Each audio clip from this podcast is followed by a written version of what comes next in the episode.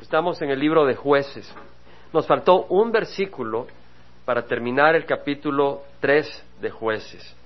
Estamos en jueces 3.31. Realmente la palabra del Señor es rica, realmente es muy rica y definitivamente no vamos a terminar el capítulo 4 ahora. Ah, de hecho, había preparado el estudio ayer yo en la mañana que estaba revisando un poco, pues me gusta revisar y, buscar del Señor, pues el Señor me seguía hablando más del principio y decía, si así solo me quedo con un versículo. Pero la palabra del Señor es profunda, hermanos. Y más profunda la necesidad que tenemos de aplicarla a nuestro corazón. Pero sabemos que al alimentarnos de la palabra del Señor, esa palabra nos va limpiando, nos va hablando. Pero tenemos que tener cuidado de no ignorar su voz.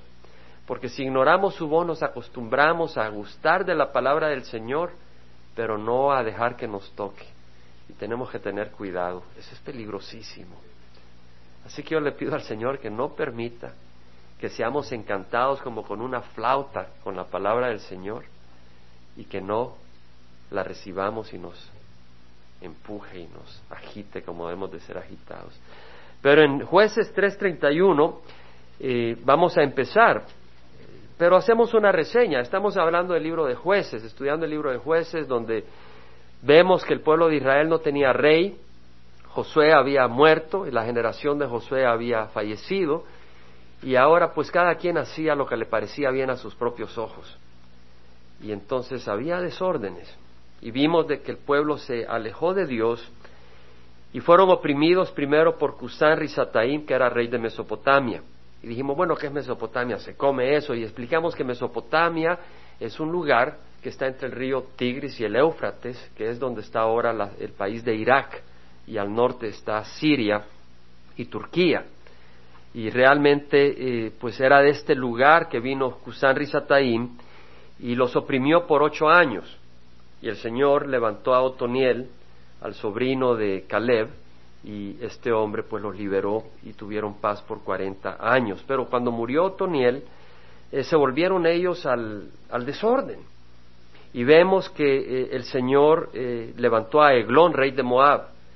Al principio había traído a los de Mesopotamia, que estaba al noreste, y ahora trae a Moab, que estaba al este del mar muerto, y en la región donde estaba Rubén, la tribu de Rubén, y también este rey moabita Eglón eh, consiguió la ayuda de los amonitas, que eran también descendientes de Lot, y consiguió la ayuda de los amalecitas. En inglés es amalekites, pero en español es amalecitas. Y estos eran eh, pueblos que andaban eh, nómadas entre lo que era Caná y la tierra de Egipto. Pasaban en el desierto de Sinaí. Cuando se desviaron a través de la opresión que Dios les puso sobre Eglón, ellos tuvieron que clamar al Señor, pero esta vez el Señor se los dio por 18 años. Fueron 18 años que estuvieron bajo opresión y el Señor los liberó. En el versículo 31, ahora tenemos que después de 80 años que habían tenido de paz, eh, vemos que después de Aod, Vino Samgar, hijo de Anat, el cual hirió a seiscientos filisteos con una aguijada de bueyes, y él también salvó a Israel. O sea, Aod era el, el, ah, perdón, Aod fue el que los liberó, perdón.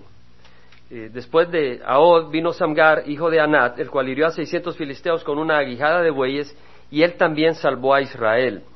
Ahora, la aguijada era una vara como de ocho pulgadas de diámetro, algo grueso, y como de ocho eh, pies de longitud que se usaba para empujar al ganado cuando estaban arando. Y vemos de que pues ah, este hombre, uh, el Samgar, eh, hirió a 600 filisteos. La palabra herir acá quiere decir mató, o sea, logró eh, pelear contra los filisteos. Vemos que teníamos el enemigo que venía eh, de Mesopotamia, después vemos que el enemigo venía de Moab, y ahora vemos ah, de que el enemigo son los filisteos que están en la costa del Mediterráneo. Y eh, este hombre, pues levantado por el Señor, eh, golpea a estos 600 filisteos y los oprime, los pone en su lugar. y pues salva a Israel.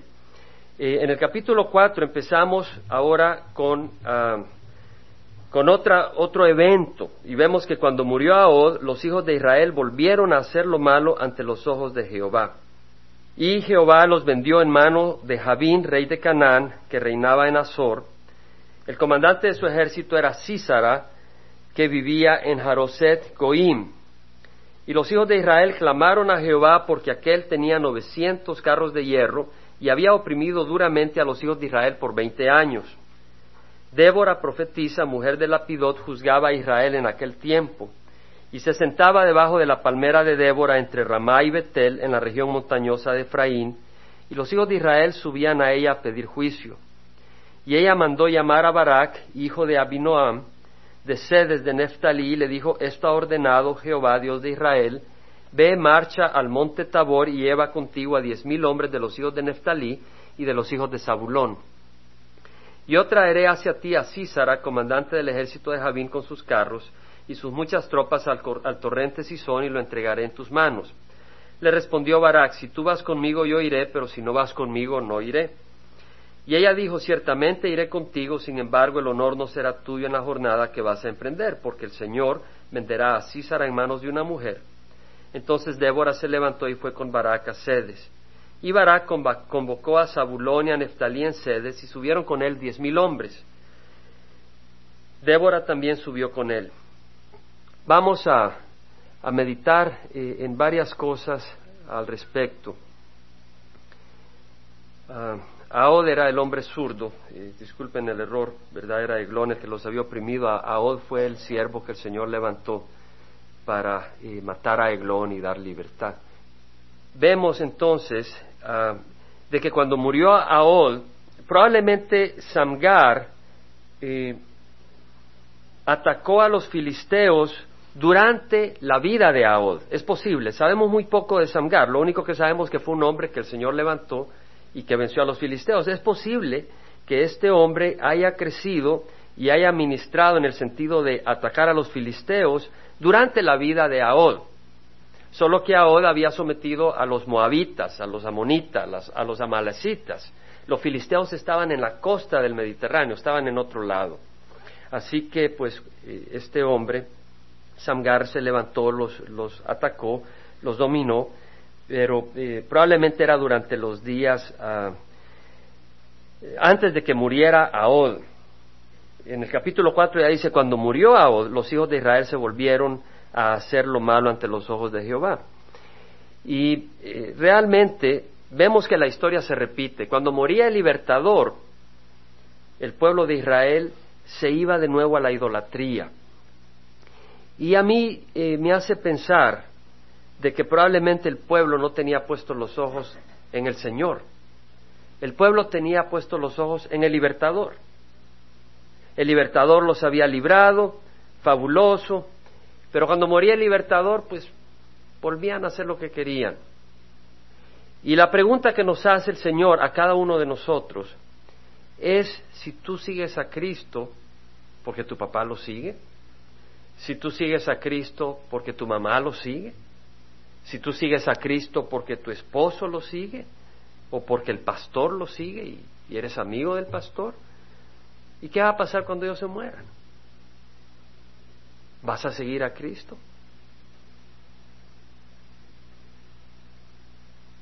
O sea, ¿qué? ¿Por qué sigues a Cristo? O sea, ¿hay alguien que te hace seguir a Cristo? Y si esa persona desaparece de tu camino, tú ya no vas a seguir a Cristo. Y el Señor nos pregunta, ¿por qué me sigues? ¿Realmente me sigues de corazón? ¿Realmente me sigues a mí? ¿Realmente a mí es a quien buscas? ¿Realmente es mi voz la que buscas? El Señor nos pregunta eso. Y vemos de que el Señor los vendió en manos de Javín. Ahora, la palabra vender ahí eh, me llama la atención porque si tú piensas, eh, en Israel la tierra se poseía de por vida. Tú podías venderla, pero realmente tú vendías el uso de la tierra, no la tierra porque la tierra regresaba a ti en el año de jubileo, a los 50 años. Entonces, si acababa de haber un año de jubileo y a los cinco años tú tenías que vender tu tierra, a los 45 años te regresaba. Y porque la gente la iba a poder usar por 45 años, la podías vender a un precio bastante alto. Pero si a los 40 años de haber pasado el año de jubileo, solo faltaban 10 años para el próximo año de jubileo, tú vendías la tierra, la vendías por menor precio, porque solo la estabas vendiendo por 10 años de uso fructo. A los 10 años te la regresaban. Entonces, a mí me hace pensar de que el Señor vendía a su pueblo en el sentido del que vende la tierra, que va a regresar a Él. Dios no la estaba dando para que se la hagan de por vida. Dios estaba vendiendo a su pueblo en manos de Javín, rey de Canaán. Y como hemos visto, lo estaba vendiendo para producir disciplina en sus vidas, para cambiarlos, para transformarlos, para disciplinarlos. Ya hemos visto que primero los vendió ante al rey de Mesopotamia, Cusán Rizataim. Después lo vendió a Eglón, de Moab. Después eh, peleó contra los filisteos, que obviamente se habían fortalecido, y ahora vemos que los vende a los cananeos que estaban al norte, porque este era el rey de Canaán que, que reinaba en Azor. Y Azor estaba al norte del mar de Galilea, aproximadamente 15 kilómetros. Lo que es interesante es que si tú investigas en el libro de Josué, vemos de que cuando Josué entró a tomar la tierra prometida, eh, primero tomó Jericó, después tomó Ai, después hicieron la promesa y se comprometieron renovaron el pacto entre el monte Ebal y el monte Gerizim, luego regresaron, pelearon contra los reinos que estaban al sur, y después el rey de Hazor, Javín se llamaba también, que estaba al norte, reunió a todos los reyes del norte y se vino hacia abajo para pelear contra Israel.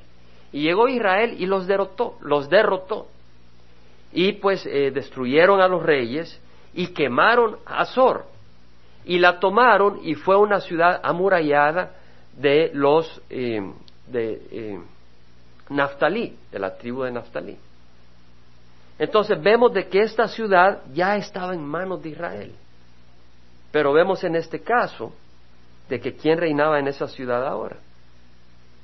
El enemigo. Esa ciudad que Josué había conquistado ahora estaba en manos del enemigo. El enemigo había tomado territorio que ya estaba en manos de Israel. Y pues yo creo de que el Señor acá nos habla, y me hablaba a mí hoy en la mañana, que cuando nos alejamos de Dios, el enemigo se acerca y toma lo que es tuyo, lo que tú ya has tomado. Y es importante, tú dices, bueno, ah, yo solo me estoy alejando en esta área. Pero si tú te estás alejando del Señor en una área, estás abriendo la puerta para que Satanás entre. Y la palabra del Señor dice, Laura habló de 2 de Pedro 5, 7. Y yo te voy a hablar de 2 de Pedro 5, 8 que la palabra del Señor dice, sed de espíritu sobrio. Tenemos que estar en espíritu sobrio. Hermanos, estamos siendo bombardeados todo el tiempo, de distintas maneras. Y el Señor nos dice, sed de espíritu sobrio, no te dejes engañar. Vuestro adversario, el diablo, anda al acecho como león rugiente buscando a quien devorar. Entonces, si tú le das una parte de tu vida al enemigo, él va a entrar y va a tomar más áreas áreas donde tal vez tú tenías victoria. Hazte de caso de que tú tal vez tenías problema con la pornografía. Y vienes al Señor y, y, Él te libra de la pornografía. ¿Ok? Pero de ahí empiezas a, a jugar con tal vez eh, ser infiel en el trabajo y a robarle el tiempo que te están dando. Tal vez eh, tienes que trabajar tantas horas y tú engañas en la tarjeta y a rato caes de nuevo en las áreas donde tú ya tenías victoria. Y dices, ¿qué está pasando? Y la respuesta es muy sencilla. Tú estás dejando que el enemigo entre. Y una vez el enemigo entra, él no está tranquilo con una área, él quiere tomar el control completo de tu vida. Ahora, en Deuteronomio 23:14 dice, Jehová tu Dios anda en medio de tu campamento para librarte y derrotar a tus enemigos delante de ti. Por tanto, tu campamento debe ser santo y él no debe ver nada indecente en medio de ti, no sea que se aparte de ti. O sea que si tú empiezas a jugar con el pecado en tu vida, el Señor se va a apartar de ti. Tú dices, ¿cómo es posible? El Señor es santo. Y tú puedes contristar al Espíritu Santo.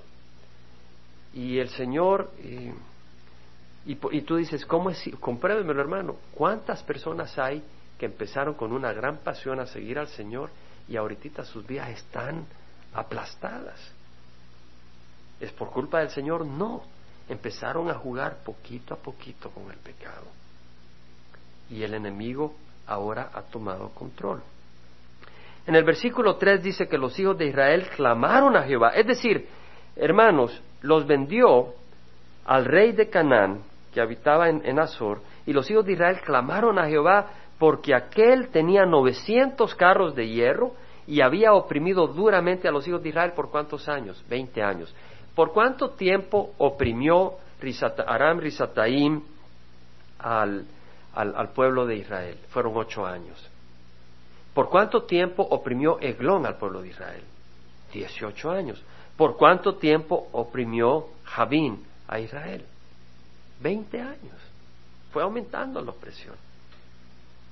El, Señor está diciendo, si no has entendido, tengo que ponerte una opresión de veinte años, a ver si aprendes.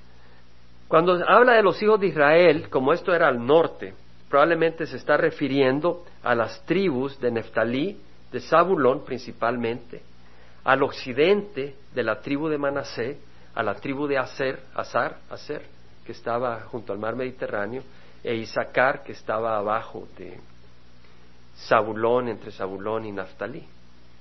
Era principalmente esas tribus cuando se refiere a, los pueblos, a los hijos de Israel que estaban oprimidos. Ahora, lo que me pregunto es, ¿por qué este ciclo? ¿Por qué si el Señor los había llevado a la tierra prometida y habían vencido al enemigo y habían probado prosperidad, ¿por qué se volvieron a la idolatría y luego fueron oprimidos ocho años por el rey de Mesopotamia y el Señor los libera a través de Otoniel y vuelven a caer en idolatría después de cuarenta años de gozarse y de recibir la bendición del Señor, vuelven a caer en idolatría, el Señor les levanta a un enemigo que es Eglón, los oprime por 18 años, claman al Señor, reciben la liberación, prueban la bondad del Señor por 80 años y vuelven a caer en idolatría. ¿Por qué? Yo creo que es importante que nos preguntemos para que nosotros no sigamos ese camino. ¿Por qué ellos volvían constantemente a caer atrás? Y yo lo que pienso es que la respuesta nos lo da la palabra del Señor y nos dice que el hombre es necio. El hombre tiene un corazón necio y engañoso. Dice, hermano, eso me excluye a mí, lo siento. Nos incluye a todos. El hombre tiene un corazón necio y engañoso, va engañando y siendo engañado. Y dice, ¿y cuándo ocurre eso? ¿Cuando tiene 20 años? No, desde que nace. La palabra del Señor dice en el Proverbio 22, 22 15, la necedad está ligada al corazón del niño. La vara de la disciplina la alejará de él. El niño necesita disciplina. Su corazón está ligado a la necedad desde el principio. En Jeremías 17, 9, 10 dice, más engañoso que todo es el corazón y sin remedio. En otras palabras, Señor, perdónanos, ayúdanos, el Señor viene, los libera de la opresión y después de unos cuantos años de tranquilidad, el corazón vuelve a la mentira, a la infidelidad, a darle la espalda a Dios. Dice, más engañoso que todo es el corazón y ese remedio, ¿quién lo comprenderá? Yo Jehová escudriño el corazón, pruebo los pensamientos. Jeremías 7, 8, 9. Mira lo que le dice el Señor a través de Jeremías al pueblo de Israel. He aquí, vosotros confiáis en palabras engañosas que no aprovechan para robar, matar, cometer adulterio, jurar falsamente, ofrecer sacrificios a Baal y andar en pos de otros dioses que no habías conocido. En otras palabras, el hombre usa palabras engañosas con el empleador, ¿verdad? No, es que estuve trabajando y tal vez estás leyendo la Biblia. Pero si, si tú tienes que estar trabajando, no es de estar leyendo la Biblia en el trabajo. Lee la Biblia cuando sea el tiempo que te pertenece. Dale a Dios lo que es de Dios y al César lo que es de César. Lo que estás tratando de hacer es usar al Señor como excusa para no hacer tu trabajo, porque no sudas leyendo la Biblia muy suave, en vez de estar haciendo números o lo que te toca hacer. O usa palabras engañosas para cometer adulterio. ¿Cuántas veces hay parejas que están pasando una crisis seria y me doy cuenta, me he dado cuenta que tal vez uno de ellos empieza a buscar consejo o apoyo con alguien del sexo opuesto fuera de su hogar y luego terminan entrelazados. El corazón de ambos es engañoso. O ofrece sacrificios a Baal y anda en pos de otros dioses.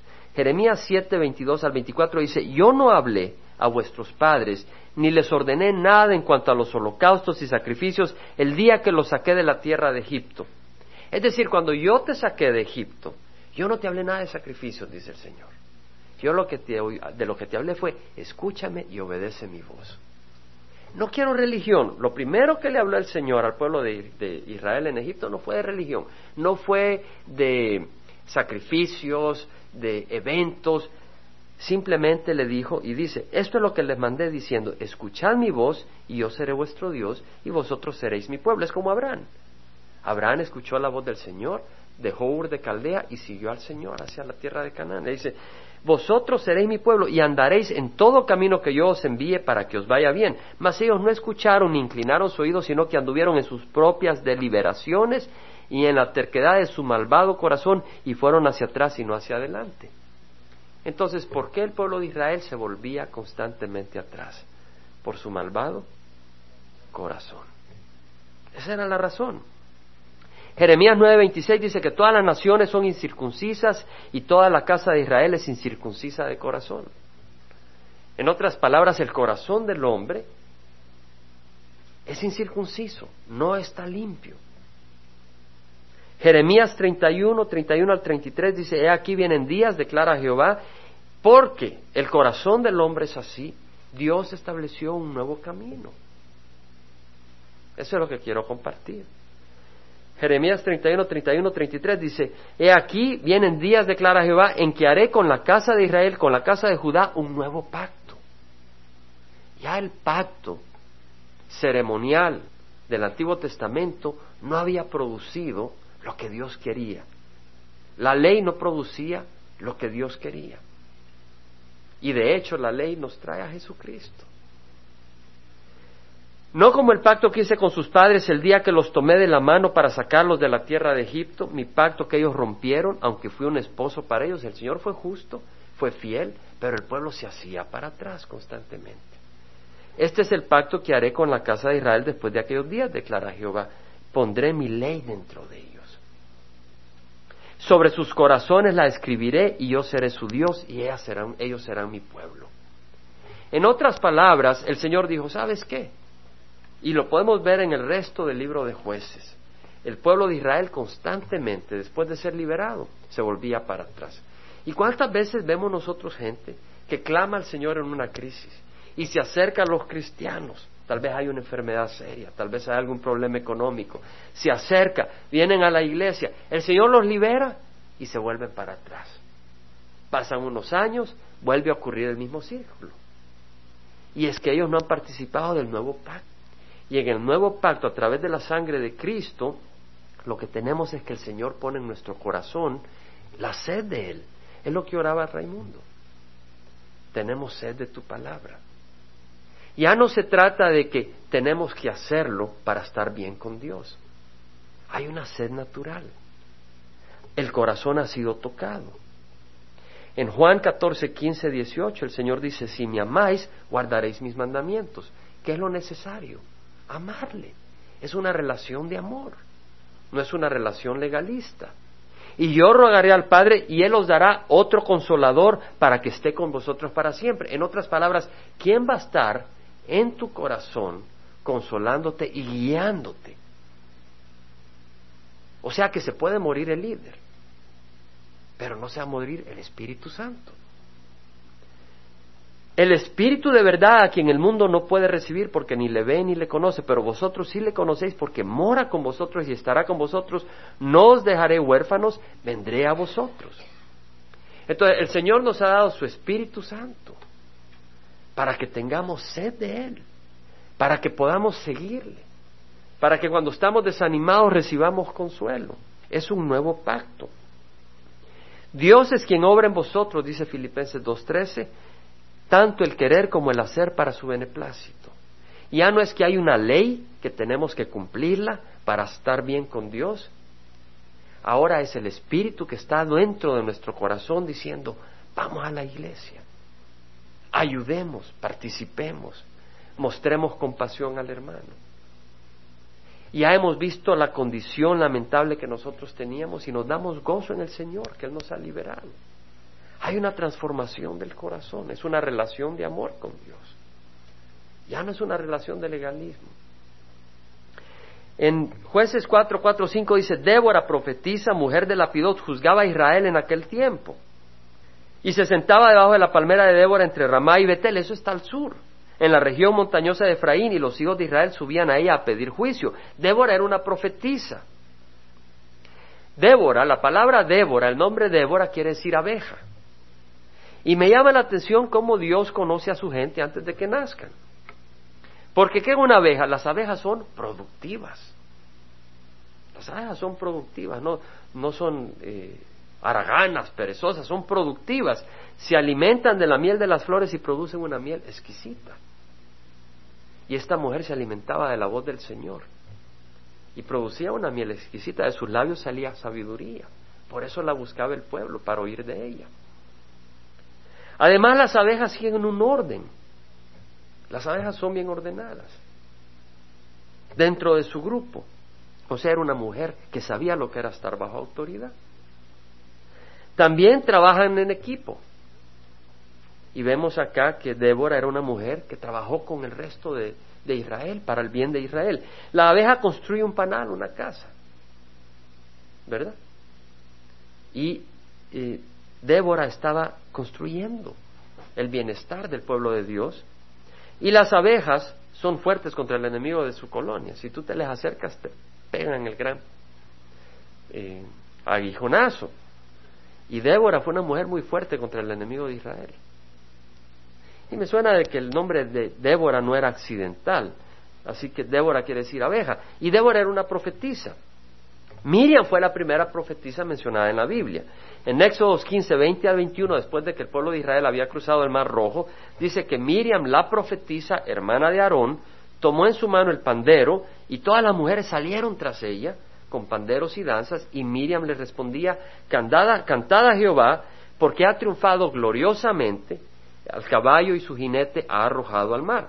Entonces vemos que la función de Miriam era tomar el liderazgo con las mujeres y animarlas a reconocer que era Dios quien las había liberado y alabar y darle gloria a Jehová. Lo que estaba haciendo Laura hoy. Cuando empezó a decir, si hoy traes cargas, ponlas en el Señor. Es una palabra profética en el sentido de edificación, consuelo, exhortación. Y es lo que estaba haciendo Miriam, exhortando a las mujeres a alabar a Jehová. Miriam tuvo un ministerio importante. En Miqueas 6:4 dice que el Señor dice, "Yo te hice subir, hablando de Israel, yo te hice subir de la tierra de Egipto y de la casa de servidumbre y te redimí y envié delante de ti a Moisés, a Aarón y a Miriam." ¿Sabías que Miriam tenía una posición importante? ¿Quién la había enviado? Dice la palabra del Señor. Dios. Él dice, envié delante de ti a Moisés, a Aarón y a Miriam. Miriam fue una mujer enviada por Dios. ¿A qué? A exhortar, a invitar a las mujeres a poner su fe en Dios. Débora también era juez. Es decir, debido a su integridad, debido a la sabiduría y porque ella escuchaba la palabra del Señor, la gente venía cuando traían conflictos. Venían donde ella y ella les decía, no, mira, tú estás haciendo mal. Dale la mitad de lo que te dio, ese es un robo. O mira, tú deja a este hombre en paz. O mira, tú tienes que portarte así, o tú tienes que tratar a esta mujer así. Era juez para el pueblo de Israel. Ministraba al sur de los montes de Efraín. Versículos 6 y 7 dice que ella mandó a llamar a Barak. Barak quiere decir relámpago. Y así como el relámpago brilla, también se le aplica a espada. Y vemos que el Señor tenía a este hombre para liberar al pueblo de Israel de la opresión de los cananeos. Y dice que ella mandó a llamar a Barak, hijo de Abinoam, de sede de Neftalí. Estaba lejísimos de donde estaba Miriam. Estaba a más de 100 kilómetros de distancia. Le da la palabra del Señor. Le dice, esto es lo que Dios manda.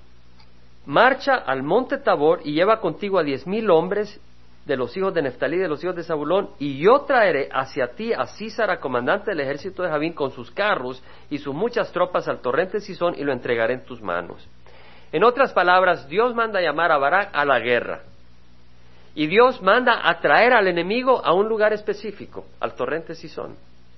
Le dice claramente a dónde lo va a traer. Le dice a Barak que vaya al monte Tabor. Y le dice que el enemigo va a estar en el Sison, en el torrente Sison. O sea que el enemigo está en las manos de Dios. Nuestro enemigo está en las manos de Dios. Él no nos puede hacer nada si Dios no lo permite. Y Dios tiene planes porque va a usar al enemigo para trabajar en nuestro corazón.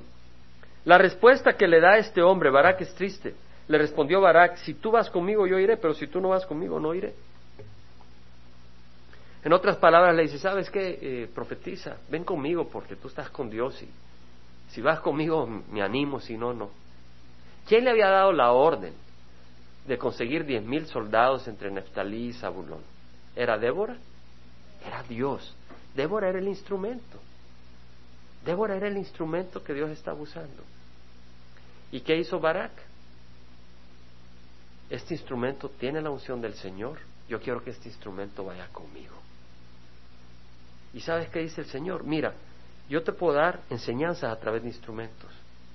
Puedo usar a Raimundo, puedo usar a René, puedo usar a quien sea.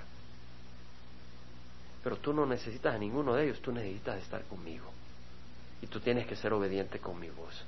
Es lo que dice el Señor. Tenemos que ser obedientes a la voz del Señor. Ella dijo, ciertamente iré contigo, sin embargo el honor no será tuyo en la jornada que vas a emprender, porque el Señor vendrá Císara en manos, venderá Císara en manos de una mujer. Entonces Débora se levantó y fue con Barak a Sedes. Y Barak convocó a Zabulón y a Neftalí en Sedes y subieron con él diez mil hombres. Débora también subió con él. Y Eber Ceneo se había separado de los ceneos de los hijos de Joab, suegro de Moisés, y había plantado su tienda cerca de la encina de Sanaim, que está junto a Sedes. Eber era descendiente de Obab y menciona que Obab era suegro de Moisés. Si vamos al Antiguo Testamento, al libro de Éxodo, vemos de que el suegro de Moisés era Reuel o Jetro. Pero eh, era hermano de Séfora, la esposa de Moisés. Y cuando murió Jetro, él tomó la posición patriarcal de padre de su hermana de manera que entonces fue como un suegro para, eh, para Moisés. Por eso menciona acá Obab, suegro de Moisés. Y este había plantado su tienda cerca del encina en Saanim, que está junto a Sedes, y avisaron a Císara que Barak, hijo de Abinoam, había subido al monte Tabor. Y juntó Císara a todos sus carros, novecientos carros de hierro, y a todo el pueblo que estaba con él desde Jaroset Goim hasta el torrente Sison. Y Débora dijo a Barak, levántate, porque este es el día que Jehová ha entregado a Císara en tus manos, He aquí Jehová ha salido delante de ti, bajó pues Barak del monte Tabor seguido de diez mil hombres. Lo que vemos acá es de que esta mujer era una mujer importante en las cosas del Señor. Había animado ahora a Barak, le dice, levántate, este es el día que Jehová ha entregado a Císara en tus manos, Jehová ha salido delante de ti. O sea, lo animó, a que, a que saliera hacia adelante y pues ah, tomara el liderazgo y el, mandato del Señor. Yo quiero a las hermanas mencionarles que la mujer tiene una posición bien importante en la iglesia y en el pueblo de Dios. En Hechos 21, 8 al 9, Felipe el evangelista dice tenía cuatro hijas doncellas que profetizaban. El que profetiza Habla a los hombres para edificación, exhortación y consolación. Imagínate si no hubiera exhortación en la iglesia. Imagínate si no hubiera edificación. Imagínate si no hubiera consolación. Entonces la mujer tiene una posición importante espiritualmente en la iglesia. En Gálatas 4:15, Pablo dice, saludad a los hermanos que están en la Odisea, también a ninfas y a la iglesia que está en su casa. Ninfas fue una mujer que ofreció su hogar para el estudio de su palabra de la palabra del Señor. O sea, fue una mujer clave para una iglesia. Una iglesia se reunía ahí, en la casa de esa mujer. Y Pablo dice, saluna a los hermanos, también a ninfas y a la iglesia que está en su casa. 1 Corintios 16, 19 leemos que Aquila y Priscila, con la iglesia que está en su casa, os saludan muy afectuosamente en el Señor. Vemos que Aquila que era un siervo del Señor, siempre estaba al lado de Priscila. Y cada vez que buscas a Aquila en el Nuevo Testamento, aparece Priscila a su lado. Era una mujer constantemente apoyando la obra del Señor, apoyando a Aquila. Y en Romanos 16.3 dice, saludad a Priscila y a Aquila, mis colaboradores en Cristo Jesús. Eran colaboradores de Pablo. En 1 Timoteo 2, 9, 10 leemos que dice Pablo que las mujeres se vistan con ropa decorosa, con pudor y modestia, no con peinado ostentoso, no con oro o perlas o vestidos costosos, sino con buenas obras, como corresponde a las mujeres que profesan la piedad. Una mujer llena de buenas obras es una gran bendición. Y tú reconoces dentro de esta congregación aquellas mujeres que están llenas de buenas obras y son de bendición.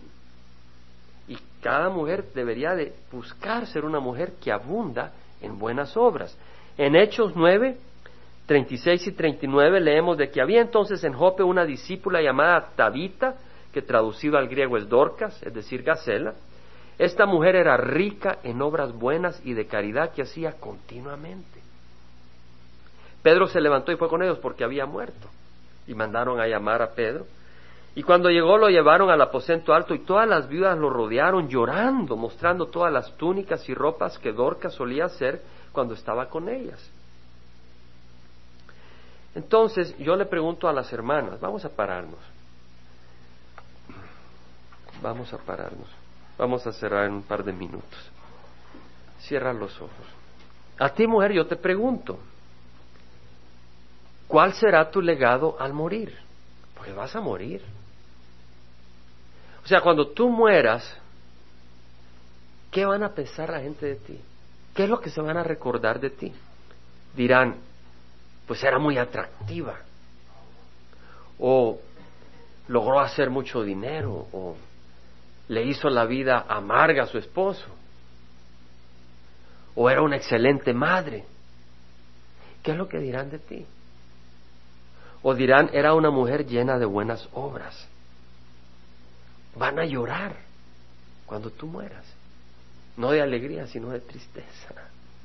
¿Cómo inviertes tu tiempo y tus habilidades? Y hombre, ¿qué tipo de esposa buscas? ¿Qué es lo que valoras? ¿Buscas una mujer llena de Dios? ¿O te fijas en lo externo? ¿O padre y madre, qué cualidades buscas formar en tus hijas? ¿Qué es lo importante? En 2 Timoteo capítulo 2, versículo 3 al 5, perdón, Tito 2, 3 al 5, dice, las ancianas deben ser reverentes en su conducta, no calumniadoras ni esclavas de mucho vino, que enseñen lo bueno. O sea, la mujer debe dedicarse a enseñar. Las mayores, que enseñen a los jóvenes, a las jóvenes. ¿Y qué es lo que deben de aprender las jóvenes? Aquí está diciendo qué le deben enseñar a las jóvenes. Que le enseñen a las jóvenes a que amen a sus maridos a que amen a sus hijos, a ser prudentes, puras, hacendosas en el hogar, amables, sujetas a sus maridos, para que la palabra de Dios no sea blasfemada.